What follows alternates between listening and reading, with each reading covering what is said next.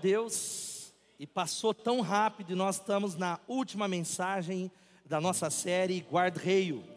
Eu espero que você tenha sido, esteja sendo, eu sei que você será abençoado pela palavra de Deus e nós ficamos desde o primeiro domingo de outubro falando um pouquinho sobre guarda-reio. Você sabe que os guarda-reios muitas vezes são invisíveis, mas são eles que são uma cerca de proteção nas estradas impedindo acidentes graves, mas não é só na rodovia que a gente precisa de proteções. Nós precisamos na nossa vida, no nosso casamento, na maneira de lidar com o dinheiro, na maneira de se relacionar com Deus. E a carta de Tiago, que nós estamos estudando toda ela, vamos terminar hoje, é como um grande guarda-reio, que nos ensina limites, fé e sabedoria para a vida. Tiago, você ouviu um pouquinho, ele é como se fosse o Provérbios do Novo Testamento, é a carta mais prática do Novo Testamento é o primeiro livro que foi escrito no Novo Testamento e Tiago, ele faz mais ou menos assim. É um texto que tem 56 mandamentos. 56 é como se ele nos pegasse pelo colarinho, nos desse um chacoalhão e falasse: "Ei, presta atenção. Onde é que você está levando a sua vida?"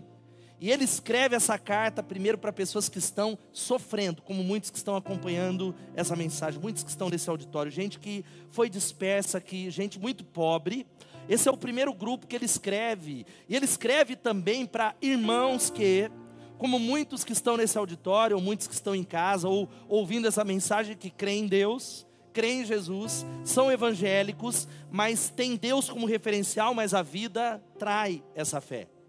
É uma, uma fé que não é prática, uma fé sem obras. E o objetivo de Tiago é nos levar à maturidade. O primeiro domingo, ele diz que aquele que é maduro é aquele que persevera no meio das provações. Aquele que atinge a maturidade é aquele que persevera com alegria no meio das provas. Segunda mensagem, ele nos chacoalha, dizendo que a fé sem obras é morta, ou seja, o maduro é aquele que aprende a ouvir aqui, e meu irmão, fica conectado aqui. Eu sei que muita gente está louco para apuração, quem vai, quem não vai. Ah, nós estamos aqui diante daquele que já foi eleito e não perde nenhuma eleição, o Rei dos Reis, Senhor dos Senhores. Amém? Você que está em casa também, mas tudo bem. E a fé sem obras é morta. O terceiro domingo ele diz que uma característica daquele que atinge a maturidade é aquele que sabe guardar a sua língua. Eu espero que você esteja crescendo nessa área. E no domingo passado, na penúltima mensagem, nós ouvimos um pouquinho sobre nos guardar contra o mundanismo. Há uma guerra contra o mundo, contra o diabo, contra nós mesmos, a carne, e nós chegamos ao final, o último capítulo, eu quero conversar com você sobre guarda-reio para a vida cristã. E eu convido você a abrir a sua Bíblia em Tiago, capítulo 5. Tiago 5. E nós não conseguimos ler todas as passagens. E nós vamos ler os versos de 7 a 20. E os versos de 7 a 20 é como que uma, uma resposta para os primeiros seis versículos. Os primeiros seis versículos que nós não vamos ensinar agora é uma advertência aos que são ricos, que estavam explorando aqueles muito pobres é uma situação, nós moramos num país abençoado, mas eu sei que tem pessoas nesse auditório que dizem, é, essa questão do trabalho ela é séria para mim.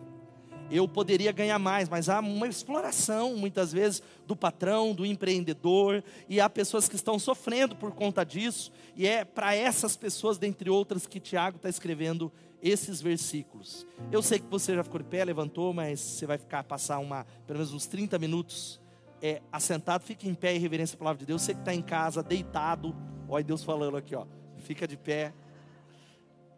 E nós vamos ler o texto, Tiago. Quem achou diz amém. Enquanto glória a Deus de ver você com a Bíblia, não tem problema se for o smartphone. Você que nos dá a honra da visita, que bom que você veio. No final, a gente tem um presente para a gente entregar ali do lado esquerdo. Só preencher um cartão que está atrás ou na frente da sua cadeira com seus dados. A gente quer te dar uma, uma lembrança. Mas eu quero falar para aqueles que são dessa igreja, ó. A Bíblia é a marca do cristão protestante. Amanhã completamos 505 anos da reforma. Uma das marcas, eu falei ontem com os jovens, é a Bíblia na mão, nossa única regra de fé e prática. Então use esse privilégio. Por isso que não leia a Bíblia, traga a sua Bíblia, traga, eh, manuseie a Bíblia. Diz assim a palavra de Deus. Por isso, irmãos, Sejam pacientes enquanto esperam a volta do Senhor. Vejam como os lavradores esperam pacientemente as chuvas do outono e da primavera. Com grande expectativa aguardam o amadurecimento da sua preciosa colheita. Sejam também pacientes, fortaleçam-se no seu coração, porque a vinda do Senhor está próxima. Irmãos, não se queixem uns dos outros, para que não sejam julgados, porque veja, o juiz está à porta. Irmãos, tomem como exemplo de paciência no sofrimento os profetas que falaram em nome do Senhor. Consideramos felizes aqueles que permanecem firmes em meio à aflição. Vocês ouviram falar de Jó, um homem de muita perseverança. Sabem que, como no final o Senhor foi bondoso com ele, porque o Senhor é cheio de compaixão e misericórdia. Sobretudo, ou acima de tudo, meus irmãos, não jurem nem pelo céu, nem pela terra, nem por qualquer outra coisa, que o seu sim seja de fato sim, o seu não, não, para que não pequem e sejam condenados. Algum de vocês está passando por dificuldades, então ore. Alguém está feliz, cante louvores. Alguém está doente, chame os presbíteros da igreja para que venham e orem sobre ele, unjam com óleo em nome do Senhor. Essa oração de fé curará o enfermo e o Senhor o restabelecerá, e se cometeu algum pecado, será perdoado. Portanto, confessem seus pecados uns aos outros e orem uns pelos outros para serem curados. A oração de um justo tem grande poder e produz grandes resultados. Elias era humano como nós, e no entanto, quando orou insistentemente para que não caísse chuva, não choveu durante três anos e meio. Então ele orou outra vez e o céu enviou chuva e a terra começou a produzir as suas colheitas. Chegamos no final, os últimos dois versículos que dizem: Meus irmãos, se algum de vocês se desviar da verdade e for trazido de volta, saibam que quem trouxer o pecador de volta do seu desvio, o salvará da morte e trará perdão para muitos pecados. Que Deus abençoe a sua palavra. Por isso, irmãos, sejam pacientes. Começa a pedir para Deus falar com você. Pede a Deus para Ele falar com você. Pede mesmo. Pede mesmo, como Ele fez nessa manhã, para Ele visitar você em nome de Jesus. Ó oh, Pai, muito obrigado por esse domingo, por essa segunda celebração. O Senhor já curou pessoas nessa manhã. O Senhor trouxe pessoas de volta, renovou o coração. E eu peço que o Senhor faça da mesma maneira através da palavra. A tua palavra é poder. A Bíblia é a palavra de Deus. A Bíblia é a nossa única regra de fé e prática. E nós queremos ouvir a palavra, ouvir a tua voz, ouvir o que o Senhor tem para nós. Por isso, quebrando o nosso coração, dá-nos ouvidos atentos, dá-nos um coração preparado. E por isso, glorifica o nome do Senhor edifica a tua igreja. Em nome de Jesus. Amém e amém. Pode se assentar. Quando nós passamos por provas, lutas e provações, porque as lutas e o sofrimento fazem parte da vida dos seres humanos. Não há como você escolher não sofrer, viver é sofrer. Nós temos aprendido, e Tiago trouxe isso, quando passardes por várias provações. Porque não é você que escolhe passar ou não, porque eu tenho convicção, se você pudesse escolher, você não sofreria. Quantos que estão aqui que se você falar, se eu pudesse escolher, eu não passaria por tribulação? Levanta a mão. A maioria de nós. Mas o fato é que nós passamos por dificuldades e existe uma coisa, eu não sei se você hoje está sofrendo ou não. Eu não sei se você está no meio de uma tribulação, de uma dificuldade, mas há uma coisa que nós precisamos acima de qualquer outra coisa. O que eu e você precisamos não é um alívio imediato, não é talvez o dinheiro. O que eu e você precisamos é da presença de Deus. Quem pode dizer amém? No meio das provações, aquilo que nos sustenta, aquilo que faz a gente sobreviver, uma enfermidade, um divórcio, um problema no trabalho, onde quer que seja, é uma palavra: a presença de Deus, a certeza de que, como nós cantamos aqui, Deus está conosco, Deus está comigo, e Ele está aqui encorajando os irmãos que sofrem. Ele está encorajando as pessoas que têm problemas que se arrastam, e você diz: Ó, oh, eu oro, eu busco, eu não sei o que fazer, eu não tenho respostas, e ele aponta para uma esperança do futuro, porque na jornada da vida é absolutamente comum, sabe o que? Lutas e provações. O sofrimento faz parte do ser humano, mas o sofrimento é algo que tem a ver com ser discípulo de Jesus. A Bíblia diz que a nós, e você ouviu tanto isso, foi dado a vocês, foi dado a graça de não somente crer em Jesus, mas sofrer com Ele. Quando nós passamos por alguns sofrimentos e respondemos a Deus e reagimos de acordo com a palavra, nós nos identificamos com o nosso servo sofredor, o Senhor Jesus. Quem pode dizer amém? É diferente da mensagem que diz para você: vem para a igreja e os seus problemas acabaram. Vem para a igreja que você não vai ter nenhuma dificuldade. Não, não, não, isso é mentira. A verdade é que existe a diferença. A diferença é a resposta que damos. O que diferencia aqueles que creem em Deus e os que não creem é a atitude diante da aprovação de dizer: Eu sei que Deus está comigo. Eu sei que isso não é o ponto final. Eu sei que essas lágrimas, essa dificuldade, Deus transformará em bem, porque a Bíblia diz assim, não é o final da história. E nessa noite eu quero conversar com você sobre algo. Existe num processo de cura, de libertação, um papel terapêutico da igreja. A igreja, esse culto, esse corpo chamado Igreja Batista Betesda, ou você que faz parte de uma outra igreja, existe a cura de Deus para o sofrimento, para a área física, passa pelo corpo de Cristo pelo irmão que está do seu lado, pela intercessão do povo de Deus, eu quero falar com você sobre alguns guarda-reios para a vida cristã. São três nesse texto. Três guarda-reios, cercas de proteção, que são três: paciência, perseverança e oração. Você pode falar isso? Paciência. E a primeira delas é o que diz, é essa: paciência. Paciência. E paciência nós precisamos entender que é o que menos nós temos. Talvez você que está aqui, você esposa, não é paciente com seu marido. Você diz, eu não aguento ele, pastor. Ou você, marido, não é paciente com a sua esposa, não é paciente com o seu filho, não é paciente no trânsito, não é paciente com o tempo de Deus. E o texto está falando de algumas coisas, porque o que menos nós temos no sofrimento é paciência. Porque a gente olha para o nosso sofrimento e nós falamos, Deus, quanto tempo vai durar? Por que eu estou sofrendo? Enquanto eu olho para algumas pessoas que elas deveriam sofrer, está tudo bem com elas. E ele começa a nos dizer, portanto, irmãos, sejam pacientes até a vinda do Senhor. Vejam, ele usa um exemplo da agricultura. Vejam como o agricultor, ele aguarda que a terra produza a preciosa colheita e como espera com paciência até virem as chuvas de outono e da primavera. Você está entendendo o que o texto está falando?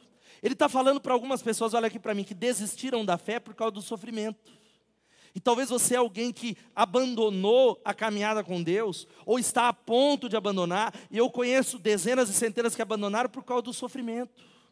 Na hora que veio uma tempestade, uma luta, uma porta fechada, uma, um, um luto, talvez uma enfermidade, eles foram embora. E aí é para esses que Tiago está dizendo, meus irmãos, olha, sejam pacientes, porque Jesus está voltando. Quem pode dizer amém?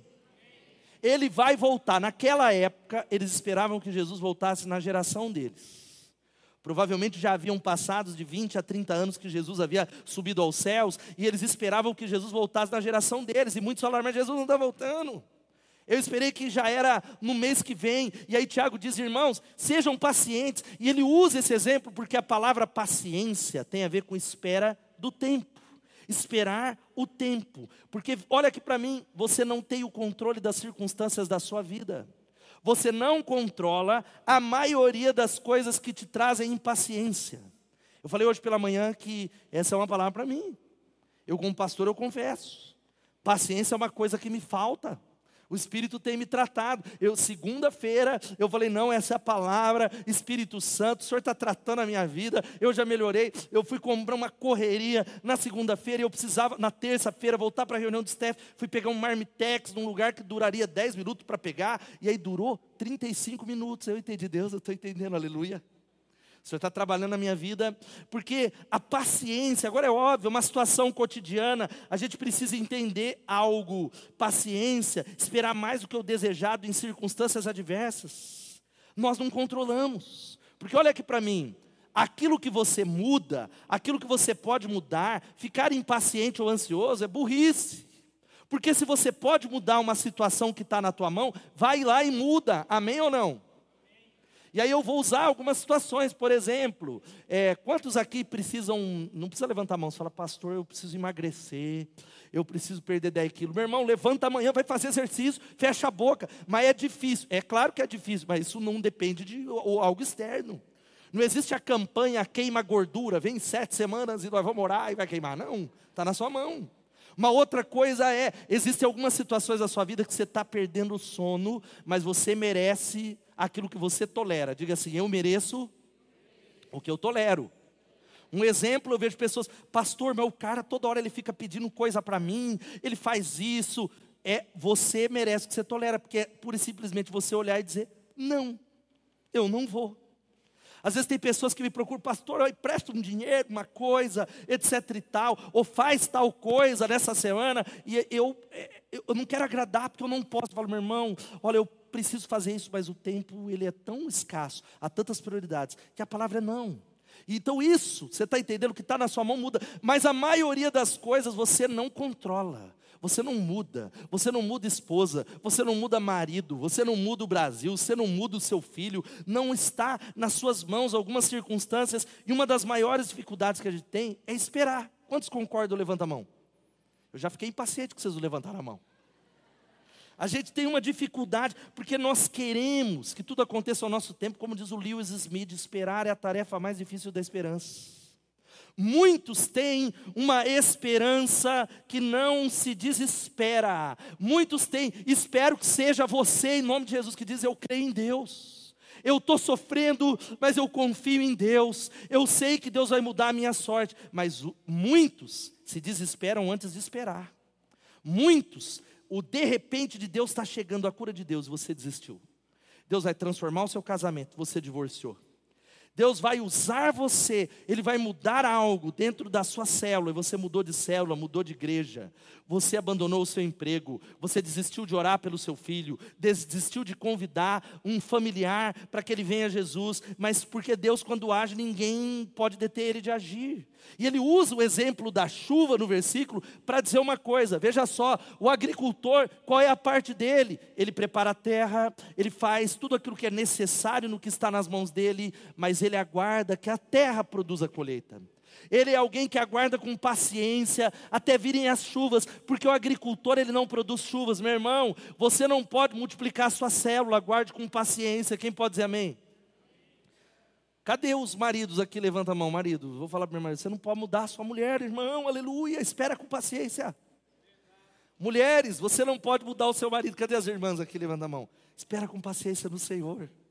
Creia, creia, creia, creia em nome de Jesus. E aí, porque talvez uma das primeiras coisas, ele diz no versículo 8, se você está com a Bíblia aberta, ele diz que enquanto você espera, você está fazendo uma coisa. O que é que você faz? Você pode ficar ansioso ou guardar o coração. E ele diz no versículo 8, que esse não está na tela, ele diz: sejam pacientes e fortaleçam o coração.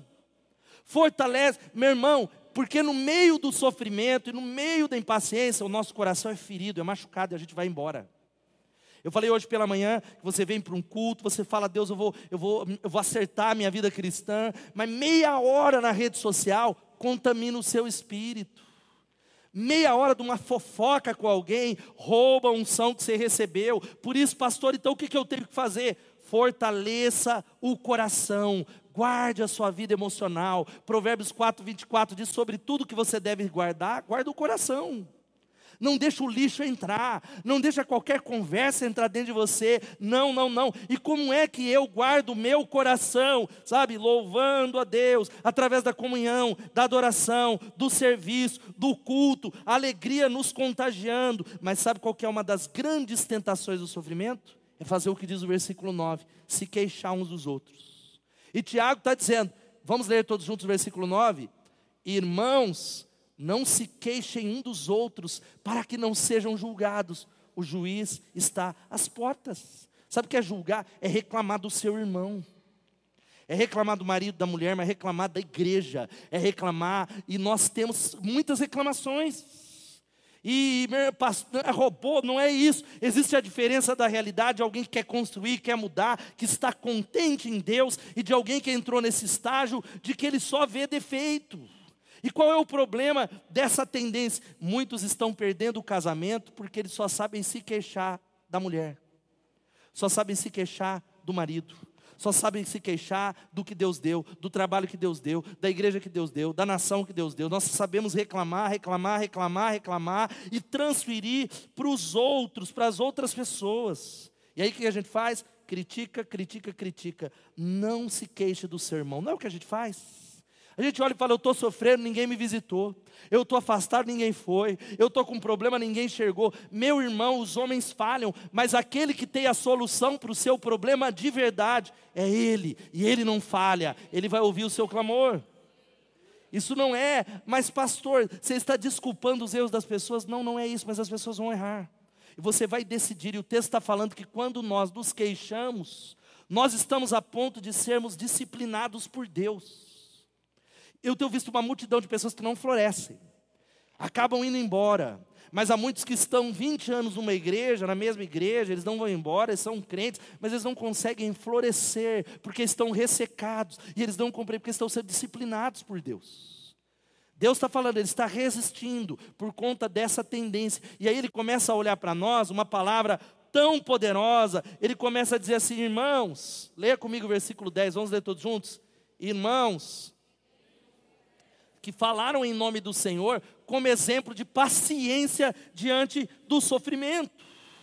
Os profetas, eles não eram igual o cara falou, você discordou, bateu boca por causa de política. Não, não, não. Os profetas eram mensageiros de Deus. E mesmo falando as palavras de Deus, eles eram rejeitados, muitas vezes mortos muitas vezes desprezados, mas sabe o que aconteceu? Eles foram exemplos de paciência diante do sofrimento. A palavra aqui no original, que é o grego, é macrotumos, que significa ferver com as pessoas. A palavra para impaciência. Quantas vezes a gente ferve com as pessoas aqui porque a gente quer que as pessoas pensem igual a gente, não é? Eu tenho visto isso na política nacional. Eu costumo dizer, eu tenho visto pastores não, mas pastor, você não está entendendo a situação do nosso país. Estou entendendo a situação do nosso país. Mas eu sei de algo, eu não, eu, eu não consigo pegar o Roberto e falar, Roberto, vai fazer o que eu acho que você tem que fazer. Não, não funciona desse jeito. Seria fácil, de novo, vamos lá. Mulheres, cadê os maridos aí? Quantas, não, não vou fazer esse problema no seu casamento. Pensa só no seu coração. Quantas, se pudesse, mudaria o seu marido hoje? Diga misericórdia, amém. Mudaria. Maridos, quantas áreas você fala, se eu tivesse o poder agora de fazer um plim-plim, impor as mãos, essa mulher mudava essa área dela. Mas não está na sua mão. Deus não colocou na sua mão. Deus está dizendo: olha, a paciência, a paciência no meio do sofrimento, porque a primeira coisa que a gente precisa fazer na hora do sofrimento é uma coisa, olha aqui para mim: pedir para Deus sondar o coração. Eu não estou falando que toda aprovação é punição de Deus ou é algo do diabo, mas a primeira reação do crente é pelo menos falar: Deus, o que, que o Senhor está querendo ensinar? Algo do Senhor. Sonda, meu Deus, e vê se há em mim algum caminho mal. Senhor, eu estou pedindo a Ti, em nome de Jesus. E aí o versículo 12 está falando algo muito interessante. Sobretudo, meus irmãos, não jurem nem pelo céu, nem pela terra, nem por qualquer outra coisa. Seja o sim de vocês sim e o não, não, para que não caiam em condenação. Qual é a ideia desse versículo? Às vezes eu falo, Edmilson, eu estou falando para você que é isso mesmo. Eu juro, é querer controlar. Elô, eu estou te dando a palavra, eu prometo, eu juro. Não, não, não. Seja o seu sim, sim, o não, não. Edmilson é sim, não acredito em você. É sim. É não, também não acredito. Não, porque o, o juramento é uma maneira de estar no controle da situação, mas nós não controlamos as situações. Então a primeira coisa é paciência. Quantos precisam de paciência nessa noite? Digam eu. Segundo, perseverança. Segundo conselho é perseverança, e é, é, a Bíblia começa a usar um versículo que é o seguinte, o versículo 11: Como vocês sabem, nós consideramos felizes aqueles que mostraram perseverança. Vocês ouviram falar sobre a paciência de Jó? E viram o fim que o Senhor lhe proporcionou, porque o Senhor é cheio de compaixão e misericórdia. O Senhor é bom, o Senhor é maravilhoso. Qual é a diferença de paciência e perseverança? É quase a mesma palavra. A paciência tem a ver com o tempo. Agora, a perseverança, ela está falando sobre suportar grandes dificuldades. Significa que o sofrimento está aqui e muitas vezes não tem explicação para ele. A gente começa a olhar para a gente que não serve a Deus, não é verdade? E parece que ele está melhor que a gente. Quem tem essa impressão às vezes que tem melhor? O cara está melhor, cara, eu estou aqui servindo a Deus. É, esse foi o dilema de Asaf no Salmo 73. Ele diz: Olha, quando eu olhei para os ímpios, parecia que eles só prosperavam, tudo era maravilha, era praia, era foto, era selfie, era Cancún, era, era Dubai, e eu aqui, e era doente, e era saúde, e aí eu quase me desviei da casa do Senhor, até que quando eu entrei no templo do Senhor, Eu entendi que o Senhor é bom eu entendi o destino dos ímpios. O Senhor vai voltar, há um julgamento. As coisas são de repente, continue servindo a Deus, seja paciente, seja perseverante, meu irmão, porque eu tenho, a gente tem que admitir que é mais fácil desistir do que perseverar. É muito mais fácil abandonar as coisas, porque nós somos ótimos, sabe o que? De iniciativa. Ó, dia primeiro tem gente que já, já entregou a toalha, falou: vou esperar dia 1 de janeiro para fazer a minha resolução de ano novo. Dia primeiro eu começo a ler a Bíblia, dia primeiro eu emagreço, agora vou comer tudo que eu tenho que comer em dois meses. E aí, dia primeiro eu começo, dia primeiro eu vou buscar a Deus. Nós somos ótimos de iniciativa e péssimos de acabativas. Somos uma geração da desistência. Somos pessoas que é mais fácil desistir de um casamento e de um relacionamento problemático do que perseverar. É mais fácil pedir a conta no emprego que tem problema, mas nós precisamos entender que Jesus está falando para nós que desistir não é a opção. Amém? Fala para o irmão que está do seu lado, desistir não é opção, meu irmão. Fala aí em casa. Desistir não é a opção, porque um dos grandes prêmios da, da vida cristã se chama perseverança. Meu irmão, vida cristã é corrida, não de 100 metros, mas é maratona. O importante não é como você vai começar, mas como você vai terminar. Muita gente que recebeu Jesus foi batizado, mas não terminou a carreira, abandonou. Há muita gente que começou servindo a Deus, mas na primeira dificuldade ou no meio do caminho desistiu. Deus tem um treinamento, Ele está formando você, Ele está transformando você. Nós precisamos para encarar a vida é perseverança. E sabe qual é uma chave para você ir até o final? Tomar algumas decisões antecipadamente. Culto, por exemplo. Sabe por que há muitas pessoas que vêm todo domingo, agora outras que não conseguem vir todo domingo. Onde é que está o problema? Oh, tem vários, tem muitas variáveis, às vezes estamos desanimados, mas uma das principais é tomar a decisão antes. Sabe qual é a decisão? Domingo é o meu compromisso, é estar na casa de Deus e acabou. Quem pode dizer bem? Quando você já tomou a decisão, você não vai depender, será que eu vou hoje? Ah, não sei. Ah, será que. Não, não, porque eu tomei antecipadamente a decisão eu já coloquei como um grande compromisso. Isso vale para as mais variadas áreas, por exemplo, finanças. Significa eu vou viver dentro do meu orçamento, custe o que custar. Quem pode dizer amém? Mas você sai daqui, está uma vontade de comer uma pizza, falar, seja o que Deus quiser, vou catar o cartão. Amanhã a Deus pertence. Né? Eu não, eu não posso viajar eu não posso fazer essa compra, mas é melhor gastar com comida do que com remédio. Né? Aí a conta chega. Aí a gente usa o cartão de crédito a 15% ao mês e a gente fala, é o devorador, é Satanás. Não, perseverança. Outra área, casamento. Cadê os casados de novo aqui, levando a mão? Tomar uma decisão, eu vou ficar um, pelo menos, uma noite por semana, ou uma noite a, casa, a cada 15 dias, com ele, com ela, aleluia. Quem pode dar glória a Deus? Despacha, eu sei que tem gente que não tem familiares na cidade, mas você que tem, despacha para as vós. Cadê os vós e vós aqui? Levanta a mão. Glória a Deus pela minha mãe, pela minha sogra. Despacha, manda com mala e cuia, fala, vai, vai meu filho, vai.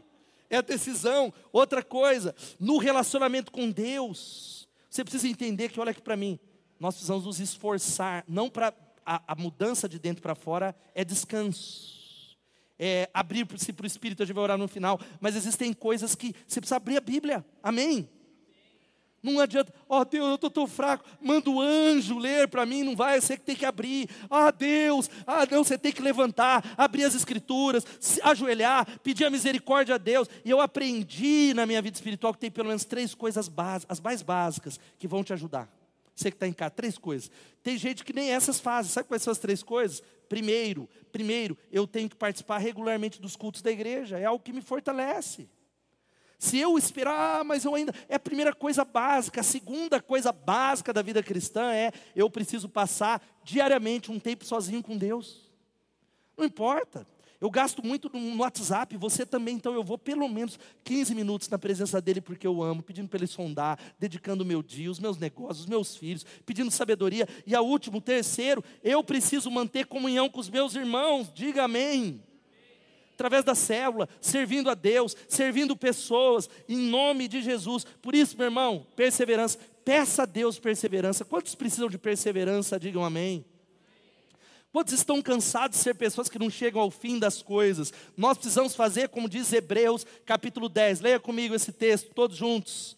Vocês precisam perseverar, de modo que quando tiverem feito a vontade de Deus, recebam o que ele prometeu. Pois em breve, muito em breve, aquele que vem virá e não demorará mas o meu justo viverá pela fé, e se retroceder, não me agradarei dele. Nós, porém, não somos dos que retrocedem e são destruídos, mas dos que creem e são salvos. Louvado seja o nome de Jesus.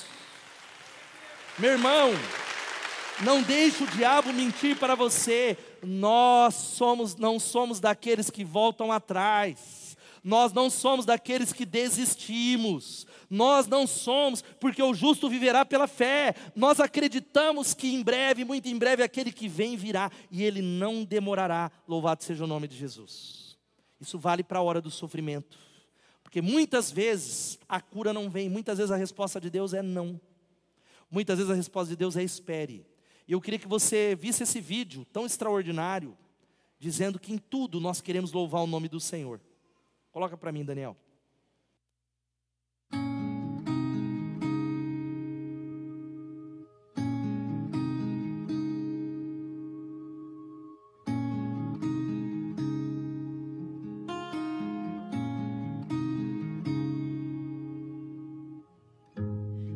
Blessed be your name in the land that is plentiful, where your streams of abundance flow. Blessed be your name. Blessed be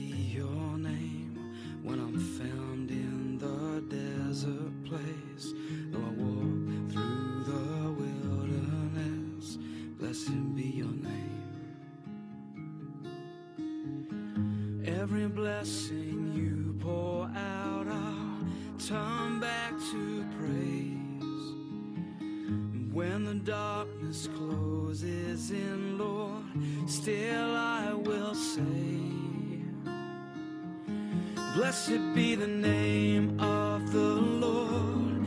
Blessed be your name. Blessed be the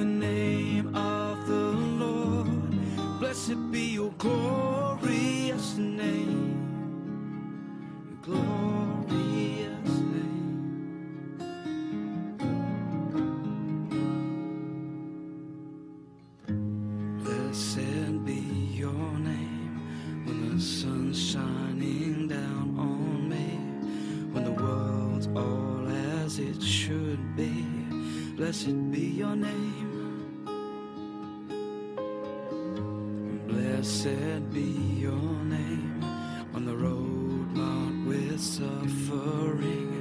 Though there's pain in the offering, blessed be your name.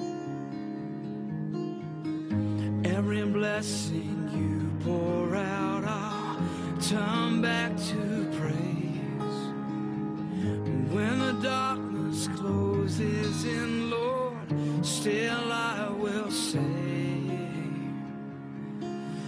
to be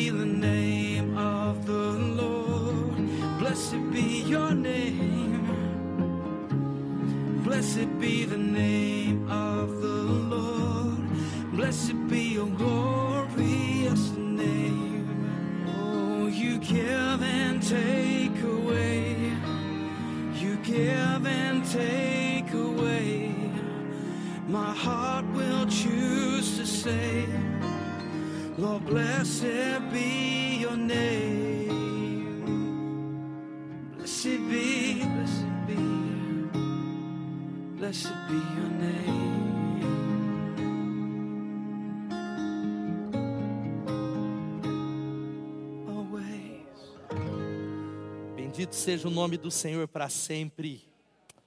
Aleluia, aplauda Ele.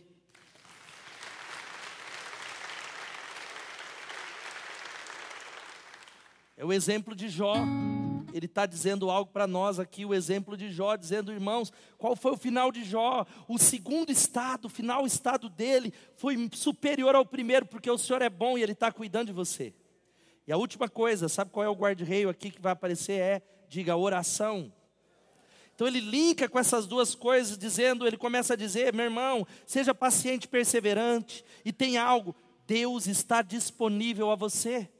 Ao invés de, no meio da tribulação, dos problemas, das circunstâncias, murmurar, sabe o que Tiago está falando para você? Ore, ore, ore, ore, ore, porque existe um Deus que responde à oração. Um crente maduro, ele tem vida de oração. Um crente que cresce tem vida de oração. Ao invés de ficar desanimado e prostrado, ele ora, ele vai para o lugar secreto, ele vem buscar a Deus, porque ele crê que Deus faz a obra. Ele começa a dizer: entre vocês há alguém que está sofrendo, que ele ore. Ele está dizendo a alguém que se sente feliz que ele cante louvores, amém? Ele nos encoraja a orar pelos que sofrem. Diga-se, assim, Deus me encoraja a orar pelos que sofrem. Por isso, meu irmão, enche o seu coração de compaixão quando chegar um pedido de oração, ore, pare e ore. Quando você souber situações como da Angelita, família de Aimbi, que perdeu o filho de sete anos com uma picada de escorpião, ore. Porque se há entre vocês alguém que está sofrendo, mas o texto está voltando para você que sofre, você que está em casa, porque a tendência é falar: ninguém se importa comigo. Se alguém está sofrendo, que ele ore, que você busque a Deus, que você clame a Deus em nome de Jesus. Ore, ore e ore, porque o sofrimento ele é provado aqui por muitas situações. O sofrimento pode ser, sabe o que? Talvez saúde, finanças, família, decepções, em vez de murmurar contra Deus e contra os irmãos, ore, ore, ore, ore, ore. Ele fala uma outra coisa, segunda maneira de orar, nós devemos orar pelos que sofrem, orar, diga assim, pelos enfermos orar pelos que estão doentes. E aí ele vai para o versículo 14, dizendo: Entre vocês há alguém que está doente, que ele mande chamar os presbíteros da igreja, para que estes orem sobre ele e o unjam com óleo, em nome do Senhor. Sabe o que, que o texto está falando? Ele parece dizer aqui nesse texto, olha aqui para mim, que essa doença, ela é uma doença amartiagênica. Amartia é a palavra para pecado, ou seja, essa pessoa desse texto é alguém que está doente como consequência do pecado. Ele não está dizendo que toda doença ela é a raiz ao pecado, mas há muitas doenças que elas são geradas por causa do pecado. O pecado ela adoece a alma, o pecado esvai as nossas forças. O comportamento pecaminoso leva e gera doenças muitas vezes. Gente, foca aqui, depois vocês deixam a eleição, em nome de Jesus. Vamos honrar o Senhor que está aqui, amém ou não? Louvado seja Deus, amém? Ó, pode ser mental, pode ser algo físico, pode ser algo emocional, pode ser algo espiritual, e que com frequência é resultado do poder do diabo, que pode ser quebrado através da oração. E aí o texto começa a dizer: aquele que está doente é ele, você que está doente, mande chamar os presbíteros da igreja. Nós fazemos esse papel de orar. Essa igreja tem o um ministério de intercessão, ela tem as células orando, nós estamos nas reuniões de oração, mas está dizendo uma responsabilidade daquele que está doente. Se há alguém entre vocês que está doente, que ele mande chamar os líderes da igreja no nome de Jesus, porque olha aqui para mim, irmãos, há muita enfermidade no meio do povo de Deus que o resultado é pecado. Há muita enfermidade que tem a ver com fraqueza física. Talvez a fraqueza física, você precisa fazer um exame, tomar uma vitamina e fazer uma caminhada, né, Muriel? Cadê? É, aleluia. Já melhora. Aleluia. Amém ou não? Olha lá, o irmão falou glória a Deus, tá da saúde. Mas muitas vezes a fraqueza física é espiritual. Porque o pecado rouba as nossas forças. O pecado gera morte. Talvez a, a, a, pode ser uma doença emocional, mental, lutas como depressão, câncer, fortes dificuldades com a ira, ou talvez pessoas que estão ouvindo vozes malignas na mente, pessoas que estão muitas vezes sem conseguir dormir. Tiago está dizendo que pode ter a raiz no pecado. Pecados, olha um parênteses, pecados da ira. E muitas vezes a dificuldade em perdoar são portas abertas para o diabo destruir a sua vida, destruir a sua família. E aí sabe o que ele está dizendo? Chame os presbíteros da igreja, ore, unja com óleo, peça ajuda. E a palavra ungir com óleo, eu quero abrir um parênteses aqui. Ah, talvez uma parcela da igreja evangélica que aí a gente vai orar. Não trouxe o óleo, pastor, então Deus não vai curar. Não ungiu com óleo, então não, não, não. O óleo é simbólico, porque o versículo 15 diz: E a oração feita com fé curará o doente, e o Senhor o levantará. Quem pode dar um glória a Deus? Não é o óleo, mas o óleo é um símbolo. O óleo é um símbolo de algo. No Antigo Testamento, o óleo era um símbolo de separação, de unção. Alguém estava sendo separado para o Senhor. E quando nós ungimos, e pode ser simbólico, ou até mesmo com óleo, nós estamos dizendo que essa pessoa que vai receber oração, ela está sendo separada para a atenção e o cuidado de Deus. Amém? Deus está cuidando de você. Nós amamos você. A gente vai fazer isso no final. Nós vamos orar. Pessoas serão curadas como foram nessa manhã. E o versículo 15, leia comigo o versículo 15. E a oração feita com fé curará o doente, o Senhor o levantará, e se houver cometido pecados, ele será perdoado em nome de Jesus. Ele está dizendo que fé é o elemento essencial para Deus curar. Não significa que todos serão curados, porque não são todos. Pessoas, nós oramos por pessoas e às vezes elas não são curadas. Mas ele está dizendo que para que haja cura, quantos creem na cura do Senhor, diga amém é necessário oração de fé. Uma oração de fé não é oração, porque às vezes a gente tem isso, né? Eu já vi isso. Faz uma fila de oração, eu já vi na Bethesda, vê uma fila e tá eu na fila e teu outro irmão. O cara sai da fila do irmão e vem na do pastor, do outro, falar ali tem... Não, não, não. É a, a Bíblia está dizendo, é a oração feita com fé curará o doente. Quem vai levantar ele? Quem vai levantar ele? O Senhor. Ou seja, a fé necessariamente não é só de quem ora, pode ser a fé daquele que veio pedir oração, não é só daquele que está clamando. O texto está dizendo que a grande questão para nós aqui é que é necessário fé. Deus pode atuar por meio de qualquer um que tenha fé, o que ora e o que recebe oração, porque por meio da oração em meio ao povo de Deus, a cura virá, porque Deus cura através da oração, louvado seja Deus. Por isso ele está dizendo: não canse de pedir oração por cura, não canse de vir ao altar, não canse de crer, clame, clame, clame, clame. E o versículo 16 fala sobre algo extraordinário. O versículo 16 diz: portanto, confessem os seus pecados uns aos outros e orem uns pelos outros para serem curados. A oração de um justo é poderosa e eficaz. Meu irmão, sabe como que Deus libera a cura? É através do corpo é através da confissão, quando a gente diz: Olha, Edmilson, ore por mim, mas eu quero confessar essa área, eu estou tendo dificuldade nessa área, tem essa área, eu estou abrindo meu coração. A Bíblia diz que é liberado um poder de cura na confissão, porque a oração comunitária e a confissão comunitária traz cura. A confissão é parte fundamental da cura na alma, no espírito, em nome de Jesus. Talvez está faltando isso para você, meu irmão. Procurar alguém, marcar um horário, ir na sua célula e falar: Cara, eu quero orar por você, que eu preciso de oração. Confessai as vossas culpas uns aos outros e orem uns pelos outros para serem curados. Quantos querem ser curados? Digam amém. Curado nas emoções. E aí ele fecha dizendo algo para nós sobre o poder da oração. Olha só que ele vai dizendo, o Evin vai subir aqui. Elias era humano como nós. Ele orou fervorosamente para que não chovesse, e não choveu sobre a terra durante três anos e meio. Orou outra vez, e o céu enviou chuva, e a terra produziu seus frutos. Ou seja, irmão, olha aqui para mim. Creia no poder e na eficácia da oração. Vou repetir de novo creia no poder e na eficácia da oração. Quando nós nos ajoelhamos, o inferno treme, as portas se abrem, porque aquele que pede recebe, o que bate a porta se abre, e o que busca encontra. Ore a Deus. Agora, por que, que ele está falando de Elias? Porque sabe que a gente fala? Ah, mas Elias também era Elias, né, pastor? Elias era o.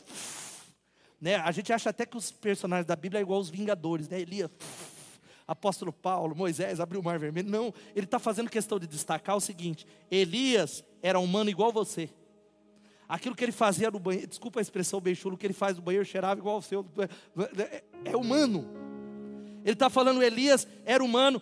Outra versão mais antiga diz: sujeitos às mesmas paixões e falhas, como eu e você, dizendo, meu irmão, sabe o que é que abre a porta? É o nome que está acima de todo nome, o nome de Jesus. Quando o mais débil dos crentes está de joelhos, o inferno treme. Os céus se abrem. Ele está dizendo: olha, Elias era humano como nós, mas ele orou fervorosamente. Ele orou insistentemente e para que não chovesse. A Bíblia diz que você conhece, três anos não choveu. E aí, de novo, ele falou: Acabe. Deus vai mandar chuva. E ele pega o servo dele, ele manda o servo dele lá, e ele manda o servo dele dar uma olhada, vê lá se tem nuvens no céu. O servo vai uma vez, Aí não tem nada, vai de novo. Não tem nada. Se é a gente que a gente faz, adianta orar, não. Deus não responde. Deus não cura mais. Ah, Deus não vai. Aí ele fala, vai de novo. Ele foi a terceira. Aí ele voltou. Elias, não tem nada de nuvem, não. Vai a quarta vez. Ele voltou. O que, que a gente fazia? Ah, seja feita a vontade de Deus, Deus não quer mandar chuva. A quinta vez, a sexta, na sétima, o homem volta e fala: Elias, eu vejo uma nuvem tão pequena do tamanho da mão de um homem. Sabe o que ele diz? Esse é o sinal. Esse é o sinal. Se prepara que Deus vai mandar chuva que vai abalar a terra. Louvado seja o nome de Jesus. Porque a ênfase está na oração fervorosa, persistente, porque a oração é a força mais poderosa da igreja no nome de Jesus. Deus quer que você ore, meu irmão. E chegamos ao final dessa carta. Nós temos que orar pelos que sofrem, pelos doentes, crer no poder da oração, mas nós devemos nos esforçar para restaurar os desviados. Ele começa a dizer para nós, meus irmãos, se algum de vocês se desviar da verdade, alguém o trouxer de volta, lembrem-se disso: quem converte um pecador do erro do seu caminho, salvará a vida dessa pessoa e fará com que muitíssimos pecados sejam perdoados. Na versão da NVT diz: Olha, quem trouxer o pecador de volta do seu desvio, o salvará da morte. O salvará da morte. Olha aqui para mim, meu irmão. A pior coisa que alguém tem ao lidar com dificuldades é essa ideia de ter se afastar de Deus eu tenho visto uma geração de jovens e adultos que se afastaram de Deus, que gradativamente foram embora, foram seguir o seu caminho, deixar até tem Deus, mas eu não preciso da igreja, e eu quero dizer para você: esses são os crentes que no meio das provas eles duvidam, falam, mas Deus, Ele me abandonou. Deus não curou meu familiar, Deus ele não curou a minha mãe, Deus não abriu aquela porta de emprego, Deus não me livrou da dificuldade. E eu quero dizer para você que há sempre o perigo da gente se desviar da verdade, sabia disso? Todo mundo que está aqui. Você está aqui comigo, diga amém. Há o perigo. E o resultado de se desviar, todos nós, eu posso me desviar da verdade. Você pode se desviar da verdade. Por isso, pare de julgar os irmãos. Eu tenho aprendido algo, um provérbio africano que diz: quando a barba do, do meu irmão estiver pegando fogo, eu pego um balde e ponho debaixo da minha. Qual é a nossa tendência? Pecador miserável, safado. Caiu porque também não vinha nem na vigília de oração. Caiu porque não vinha no culto. Irmão, vigia. Aquele que cuida de estar em pé, ele não caia. Sabe qual é a responsabilidade que que Tiago está falando, vá atrás daqueles que se desviaram, meu irmão. Isso não é uma tarefa pastoral, é uma multidão. Se você se lembrou de alguém, ore por ele em primeiro lugar. O texto está dizendo, sabe como nós trazemos de volta? Orando, falando, Deus visita ele, amando ele. Talvez Deus, esse é um papel que Deus quer levantar você para visitar alguém nessa semana. Que faz tempo que está na tua cabeça, ah, ninguém foi atrás, é você. Mas o texto está dizendo que, ó, nós salvaremos a vida dessa pessoa da morte. Porque olha aqui para mim, meu irmão, presta atenção os cristãos que se desviam de Deus, eles podem morrer. E é a Bíblia que está falando, não sou eu. Que morte é essa? Morte da vocação, morte da alegria, morte dos relacionamentos, morte de um chamado, morte muitas vezes, sabe o que? Do futuro que Deus tem, morte do casamento. O que eu tenho visto gente que afasta e divorcia, é muitos morte da alegria, morte muitas vezes, sabe do que? De saúde, de força física, e também os crentes, e a Bíblia diz isso, podem experimentar morte física. É a Bíblia diz isso, sabia? Não é palavra para gerar medo em você. 1 Coríntios capítulo 11, versículo 30, Paulo vai dizendo, olha, quando alguns se ajuntam para tomar a ceia do Senhor, alguns bebem indignamente, e o resultado disso é doença e muitas vezes morte. Há muita gente que Deus está levando. Há muita gente que poderia ter uma vida mais plena. Por isso, meu irmão, não se desvie e buscar alguém, e Deus está colocando alguém na sua mente, alguém da sua célula, é um ponto alto da maturidade cristã. Eu abro um parênteses, que talvez uma das coisas que eu vejo mais jovens principalmente se desviarem, é começar o namoro com aqueles que não conhecem Jesus. Uma das causas. Eu tenho visto esse filme, e muita gente falando, pastor, mas nessa igreja só tem menino feio só tem menina feia. Aquele cara, ele é maravilhoso. Ele é tão lindo, parece um anjo. Não se esqueça, minha irmã, que Satanás também é um anjo de luz, caído. E olha o que a Bíblia diz. A Bíblia diz: não se ponham em julgo desigual com descrentes, pois que tem em comum a justiça e a maldade, ou que comunhão pode ter a luz com as trevas, que harmonia entre Cristo e Belial, que há de comum entre o crente e o descrente, que acordo há entre o templo de Deus e os ídolos, pois somos santuários do Deus vivo, como disse Deus: habitarei com eles, entre eles andarei, serei o seu Deus, e eles serão o meu povo. Sabe o que a Bíblia está falando, minha irmã? Ah, mas então ele, ele é o, de, o. Não, é porque em algum momento desse relacionamento, Um vai querer ir para a direita, o outro vai querer ir para outro lugar. Você já achou que é política, né? Um vai querer ir para a direita, o outro vai querer ir para a esquerda. Um vai querer ir para a igreja, o outro não vai querer. O outro vai querer se envolver, o outro vai falar: não. Toma decisão em nome de Jesus.